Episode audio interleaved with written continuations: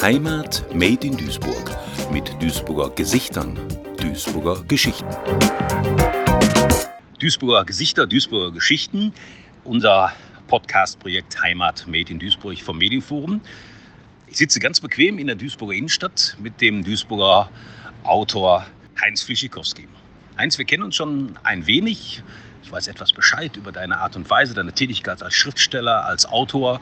Aber Erzähl doch noch einmal, was sind die Themen, die dich in deiner Schriftstellerei bewegen, in der Lyrik, in der Prosa? Was beschäftigt dich? Was sind für dich wesentliche Aspekte deiner Arbeit? Ja, die wesentlichen Aspekte meiner Arbeit sind natürlich einerseits die Liebe, dann eben dieses sich, sich damit auseinandersetzen mit der, mit der Endlichkeit, dann vor allen Dingen äh, ähm, auch philosophische Fragen, die mich natürlich immer berührt haben. Diese großen Fragen, wo kommen wir her, wo gehen wir hin, was kann der Mensch hoffen? Und äh, last but not least, die letzten Jahre halt eben, als ich zum Existenzialismus gefunden habe, den Existenzialismus von Albert Camus, nicht von Sartre, dieses Aufhören mit Rollenspielen, aufhören zu alles zu bewerten nach den Dingen, die ich glaube, wie sie sein müssten, damit ich A, B, C, D, E bekomme oder nicht bekomme oder wie Menschen zu sein haben, damit sie als Mensch wahrgenommen werden dürfen können und so weiter und so weiter. Das sind äh, schon wesentliche Dinge, die mich beschäftigen und ähm, die ich ganz klar natürlich auch in meiner Lyrik verarbeite. Ich glaube, ich darf sagen, du bist Jahrgang 62,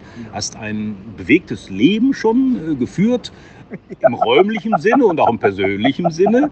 Also nur wenn man das Wohnhafte nimmt. Du bist in Duisburg geboren, in Hochfeld, hast in äh, Sylt, auf Sylt gelebt, im Hamburger Westen. Spiegeln sich diese Lebenssituation, die Lebensbrüche, das Schöne und das Schwierige in deinem Leben in deiner Literatur wieder? Ja, unbedingt, natürlich. Natürlich äh, die, die beiden Dinge, die du jetzt erwähntest, äh, da natürlich gerade meine Kinderbücher, aber natürlich auch viel in der Lyrik, äh, bedingt dadurch, dass ich eben äh, zeitweise auch dieses äh, Gefühl hatte, versagt zu haben, verletzt zu sein, nicht zu genügen und so weiter und so weiter. Ja, viel Traurigkeit, aber auch so, äh, je länger die Zeit vergeht, diese schönen Dinge, die man erlebt, durchlebt hat, dieses Vergeben können, dieses Verzeihen, dieses auch sich ein Stück wiederfinden, den anderen verstehen, mich selbst verstehen. Das sind natürlich Dinge, die sind gerade bei den beiden letzteren da. Zum Glauben gefunden habe ich äh, wo ich jetzt nicht gelebt habe, aber die ich ein Stück durchquert habe. Ich habe nichts mit Religion am Kopf. Also wenn ich von Glauben rede, spreche ich von einem universellen Glauben, von einer höheren Kraft oder höheren Macht oder wie immer man das auch betiteln möchte. Nichts vom Menschen gemacht. Das sind so Sachen, ja, ja, natürlich, das ist so. Ja. Jetzt hast du das Schöne und das Schwierige das wir alle im Leben haben, erwähnt. Und wir sitzen hier schön bei sonnigem Wetter in der Duisburger äh, Innenstadt in der Fußgängerzone, haben zusammen gegessen. Und traurige Stimmung habe ich jetzt erstmal gar nicht, äh, die man sicherlich auch im Leben hat. Es gibt eine fast alltägliche philosophische Frage, vielleicht mal so einfach gestellt. Ist das Leben für dich halb voll oder halb leer? Wenn ich anfange, das Leben als das zu schätzen, was es ist, nämlich ein Geschenk, dann ist es immer voll all dem, was das Leben mir zu bieten hat. Ich bin weg davon, von diesen äh, Urteilen, was ist falsch, was ist richtig, was ist gut, was ist böse. Ich erinnere, dass es wohl ähm, kurz vor der Zeit von Zarathustra mal eine Bewegung gab, äh, die so etwas in ihrem Denken überhaupt nicht hatte oder eliminiert hat, aber das weiß ich nicht mehr genau. Ich weiß nur, dass ich durch dieses Bewertungssystem immer wieder dahin komme, auch Dinge, die schmerzhaft sind, die als Fehler betitelt werden. Ich betitel meine Erfahrungen nicht mehr als Fehler, denn all das, was ich durchlebt habe, hat mich zu dem Menschen gemacht, der ich heute bin. Insofern ist das Leben immer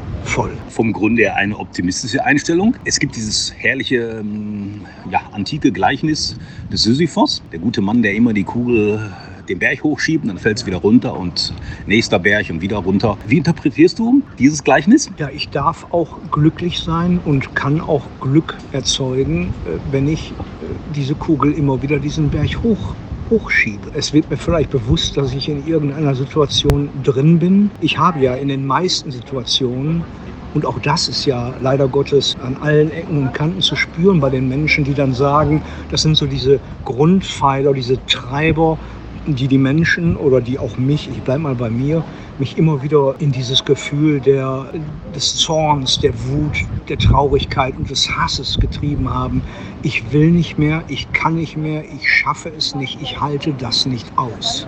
Ich habe als Mensch, ähm, der ich das Glück habe, in diesem System hier zu leben, immer eine Wahl. Das ist wichtig. Jetzt hat dieser, dieser, diese traurige Figur da wohl keine Wahl. Da ist es wohl bedingt, ja, meine Einstellungen zu den Dingen zu verändern.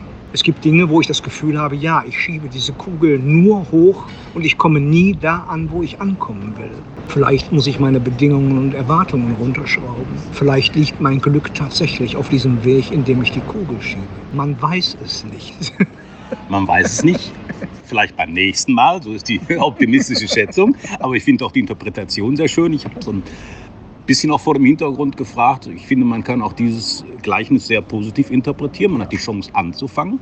Man hat eine zweite Chance, eine dritte, eine vierte, eine fünfte. Und das macht doch auch Hoffnung, wie ich finde, weil es, ich finde, in Deutschland auch häufig sehr negativ interpretiert wird, dieses Gleichnis. Und ich finde, es hat auch eine durchaus positive Variante, einen positiven Aspekt. Würde jetzt gerne einmal von unserer tief philosophischen Gesprächsführung einmal auf das Konkrete nochmal kommen. Du bist sehr aktiv bei der Kulturwerkstatt Meiderich. Du machst Lesungen bei YouTube, die Welt der Literatur und Kunst. Kannst du noch mal ein paar Aspekte nennen? Wie bist du aktiv in der Gruppe 48 und so weiter? Ja, ein paar Aspekte nennen. Äh, ja, natürlich. Ähm, die Kulturwerkstatt in, in Meiderich ähm, ist natürlich ähm, mit Peter Weber, der ja der erste Vorsitzende ist, eine Institution, die jetzt schon seit, weiß ich nicht, 44 Jahren besteht oder seit 44 Jahren ist zumindest Peter Weber dabei. Ich bin da erst spät zugestoßen. Ich habe damals mit Petra Sörensen, die hier in Duisburg Mitte in, äh, in der Stadtbücherei das Café hatte und viele Lesungen gemacht hat. Die hat mich irgendwann mal da hingeschleppt und wir haben da auch gelesen zusammen. Und ähm, ja, das war sehr schön. Das hat mich ähm, das hat schon sowas, ne? so diese, diese alte Schmiede war das ja wohl früher mal, dieses kleine Gebäude und bin dann irgendwie irgendwo durch irgendwelche Umstände dort kleben geblieben und äh, ja, tatsächlich auch im Vorstand, ähm, wo ich ähm, natürlich solche Sachen wie den Schriftführer mache, was jetzt nichts Tolles, nichts Besonderes ist. Das ist einfach nur Arbeit. Jeder ist froh, wenn irgendwann einer das Protokoll schreibt. Aber dadurch, dass wir eben auch äh, verschiedene Teams haben ähm, in dieser Kulturwerkstatt, früher gab es noch mehrere Gruppen, Malergruppen, äh, Fotografen etc. etc., gehöre ich da dort dem, natürlich dem Literaturteam an oder die Arbeit in der Kulturwerkstatt selber, also Lesungen vorbereiten, nicht? Autoren suchen, sich mit Verlagen auseinandersetzen, sich mit Menschen auseinandersetzen das ist schon ähm, etwas, etwas breiter gefächert. Das ist in der Kulturwerkstatt, wobei das jetzt wirklich nicht, nicht besonders groß ist. Nicht? Aber es ist nett und es ist für Meiderich natürlich ein Geschenk. Und Meiderich ist der Nabel der Welt. Ähm, Meiderich ähm, ist für manche Menschen der Nabel der Welt, ganz sicher. ganz sicher. Für einen Globetrotter wie mir weniger, aber wir, wir lassen das mal so stehen. Ja, die Gruppe 48 ist natürlich ähm, eine ganz andere Hausnummer, zumindest für mich äh, als Mensch, der sich mit Literatur beschäftigt. Die Gruppe 48 ist so diese, ähm, also sie treten so in den Fußstapfen der Gruppe 47, äh, die man ja mit Sicherheit kennt aus der Zeit von Marcel Reich-Ranitzky, Günter Grass, Siegfried Lenz, Inge, Inge Bergmann etc. etc. Nicht? Also die Förderung der Literatur, der deutschsprachigen Literatur hier in unserem Lande, aber auch außerhalb Deutschlands. Und da habe ich eben das Glück, mitarbeiten zu dürfen ähm, mit einem sehr bekannten Lyriker aus Augsburg, Erich Pfefferle, und Gernadi Dick aus Kirgisien, dass wir natürlich ähm, äh, mit den Ländern Weißrussland, Russland, Kirgisien und der Ukraine zusammenarbeiten. Dort werden äh, Bücher übersetzt, ähm, dort werden Bücher erstellt, ähm, man tauscht sich aus, man ist in Verbindung mit den, mit den Universitäten, mit den deutschsprachigen Studierenden, aber auch mit den Schriftstellerverbänden? Äh, mit den Akademien und so weiter und so weiter. Das ist ein, äh, eine sehr fruchtbare Arbeit. Die Gruppe 48 macht regelmäßig im Jahr große Literaturwettbewerbe. Es findet jetzt demnächst auf Schloss Eupenich in Rösrath wieder einer statt, und zwar Lyrik und Prosa für Erwachsene.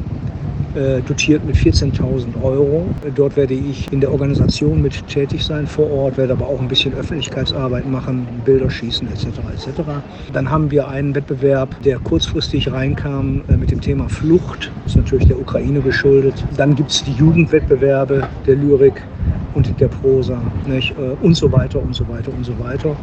Also eine fantastische Arbeit mit wirklich ähm, hochrangigen Menschen, die dort äh, in der Gruppe tätig sind. Und ähm, ja, das ist das andere. Dann bin ich natürlich, ähm, die letzte Zeit war ich sehr oft bei Dr. Claudia Schäfer hier in der Kubus Kunsthalle, wo ich auch ähm, mit einem unserer Künstler aus Meiderich, mit Schoarte, der ja in der Rotten Art Factory ist und der dort eine große Ausstellung hatte, und vielerlei Leute äh, mit einbezogen hat. Scarlett mit, äh, mit, mit irgendwelchen Dingen oder Becker Schmitz, der ja auch hier in, der, ähm, in dem ähm, Museum ausgestellt hat. Da war ich jetzt sehr aktiv die letzte Zeit. Zuletzt hatten wir eine ukrainische Sängerin vor Ort mit ihren Kindern, eine Geflüchtete, die ähm, demnächst zurück will in ihre Heimat. Es waren dort ähm, aus Butscha einige Flüchtlinge anwesend. Das war sehr berührend. Das war sehr, sehr, sehr schön für mich. Äh, schön in Anführungsstrichen. Ich durfte da ähm, die einzelnen Lieder den, an, den anwesenden Gästen erklären. Das ist ja alles auf Ukrainisch. Auf Englisch und auf Deutsch habe ich es dann ähm, versucht zu erklären. Äh, für mich war eben wichtig, ähm, auch mal herauszustellen, was die Ukraine überhaupt bedeutet. Die wenigsten wissen, dass die Ukraine ähm, war einer der Gründungsländer der UNO. Da muss man sich auf die Zunge zergehen lassen. Nicht? Ähm, aus welchen Gründen auch immer, das war natürlich auch politisch, äh, damit Russland halt eben mehrere Stimmen zu diesem Zeitpunkt bekam in der UNO-Vollversammlung. Aber die Ukraine ist nicht nur die Kornkammer Europas. Ne? Da steckt schon ein bisschen mehr hinter. Was mich zutiefst traurig macht und was so pervers und so, und so, und so tragisch ist, ist eben, dass es kaum in der Ukraine Menschen gibt, die nicht Russisch sprechen oder russische Verwandte, Bekannte oder Freunde haben oder hatten. Heute muss man wahrscheinlich schon sagen, hatten. Das ist so pervers, nicht? dass diese beiden Länder gegeneinander diesen Krieg führen. Ich vergleiche das immer gerne, es ist zwar sehr extrem, aber ich sage dann immer zu den Leuten, stellt euch vor, wir hätten damals Gewehr bei Fuß gegen die DDR marschiert. Das ist so schrecklich. Und dann kommt natürlich noch dieser, dieses, äh, dieser Charakter hinzu äh, der slawischen Völker, die mir ja auch nicht unbekannt sind weil ja Teile meiner Familie aus Polen kommen. Da spielt Ehre und Stolz eine Rolle. Und da kann man sehr wenig mit Diplomatie erreichen. Nicht?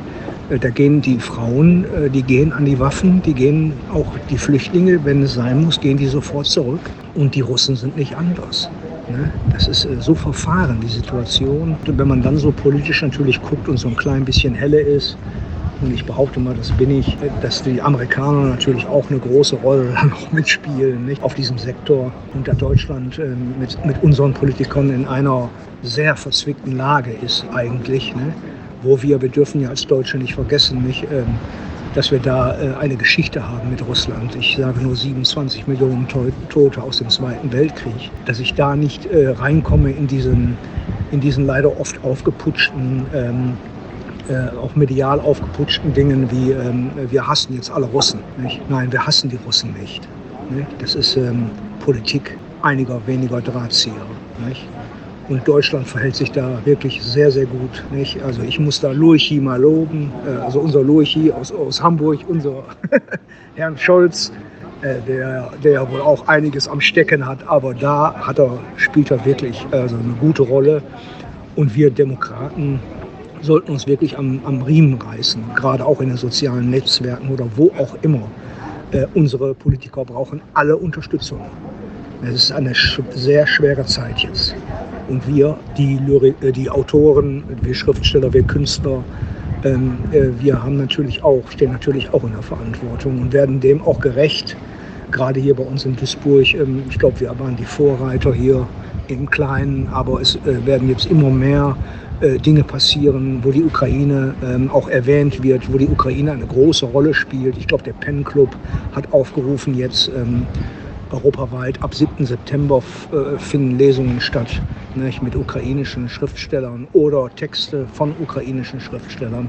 Also da ist eine Menge in Bewegung. Ein leidenschaftliches Engagement für den Frieden, für die Gesellschaft, für die Verständigung der Menschen und für die Literatur. Wir hoffen bald von dir mehr zu hören, von deiner Arbeit, äh, Heinz. Und du bist auch bei YouTube gut vertreten. Wenn man dort deinen Namen eingibt, Heinz Flischikowski, bei YouTube eingeben, sehen Sie viele Streams zum Hören und zum Sehen von der Literatur, von dir selbst oder von anderen Autorinnen und Autoren. Herzlichen Dank. Heinz Flischikowski hier zu Gast bei Duisburger Gesichter und Duisburger Geschichten. Heimat made in Duisburg mit Duisburger Gesichtern, Duisburger Geschichten. Ein Projekt des Medienforums Duisburg, gefördert vom Ministerium für Heimat, Kommunales, Bau und Gleichstellung des Landes Nordrhein-Westfalen.